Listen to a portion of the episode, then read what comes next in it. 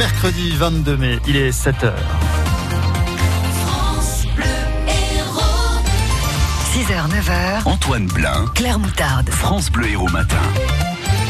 À la une ce matin, des tombes vandalisées à Bédarieux. Un enfant de 3 ans mordu 56 fois par un chien et en foot Béziers qui se bat pour rester en Ligue 2. À Bédarieux, les familles se sont rendues sur place hier pour constater les dégâts sur les tombes, des pots de fleurs jetés au sol, des croix et des plaques commémoratives cassées. Une dizaine de tombes au total ont été saccagées dans le carré protestant du cimetière de Bédarieux, mais aucune tombe en particulier ne semble avoir été ciblée. Jacques Maté, le responsable du service technique de la ville de Bédarieux. Souvent, bon, euh, le vent est un peu euh, acteur de, ce genre de choses, mais bon, là, euh, visiblement, ça a été projeté, donc ce sont des plaques qui sont assez lourdes, des, vases, même on voit qu'il y a eu des impacts au niveau des tombes, donc voilà, quelqu'un est venu se, défouler, quoi, dans celui-là, quoi. Mais là, visiblement, c'est pas visé, parce que du coup, c'est un peu, partout sur, le cimetière, surtout sur l'allée la, principale. Il y avait, grosso modo, à peu près, on va dire, 7-8 tombes à peu près, voilà, qui ont été impactées par du vandalisme ou de la dégradation gratuite. Quoi. Ça fait 10 minutes qu'on est là, il y a déjà deux familles qui sont venues. Donc euh, oui, ils sont, ils sont inquiets, du coup ils viennent voir si euh, leur tombe a été touché, si c'est vraiment visé ou pour l'instant on a ordre de, de, ne rien toucher. Là c'est entre les mains de la gendarmerie, donc en fait on attend euh, les ordres de la gendarmerie. Pour l'instant ils font leur petite enquête, ils ont déjà fait euh, une enquête de voisinage. Donc euh, voilà, là c'est en cours. Là. Et la mairie de Bédarieux a porté plainte ainsi que certaines familles. Les faits se sont déroulés dans la nuit de dimanche à lundi. Il a fallu escalader un mur de 2 mètres de hauteur pour pénétrer dans le cimetière.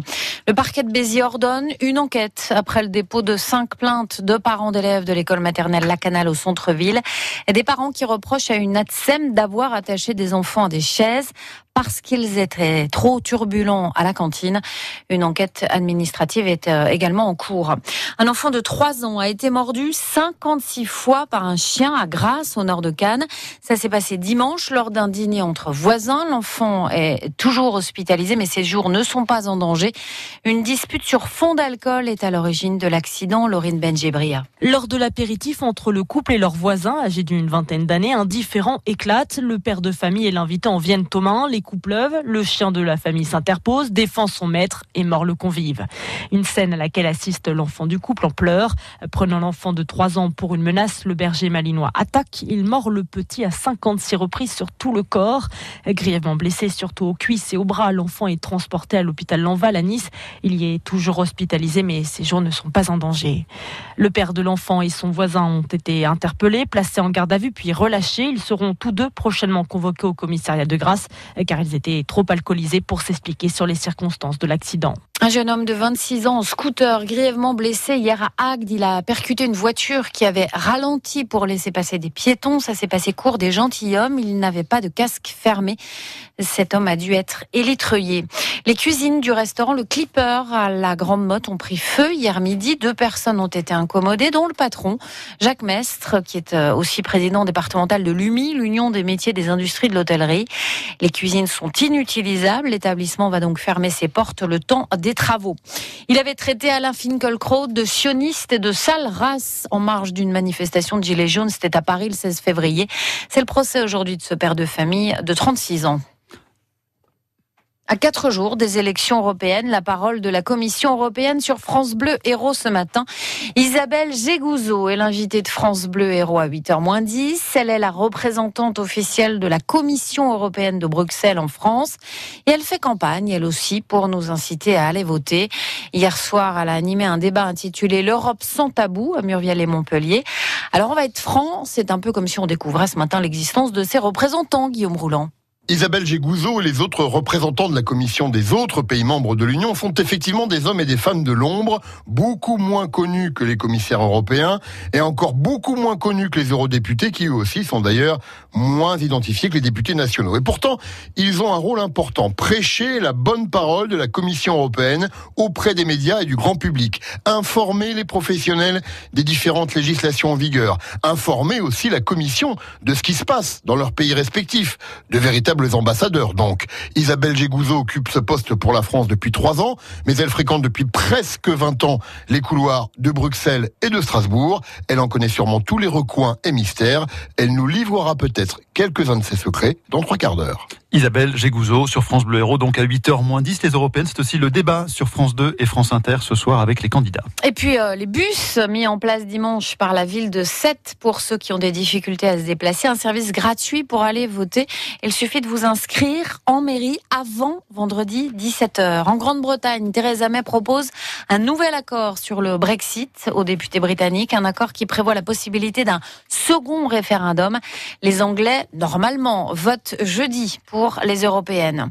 La mairie de Saint-Georges-d'Orc lance une pétition pour le maintien des horaires de la Poste dans sa commune.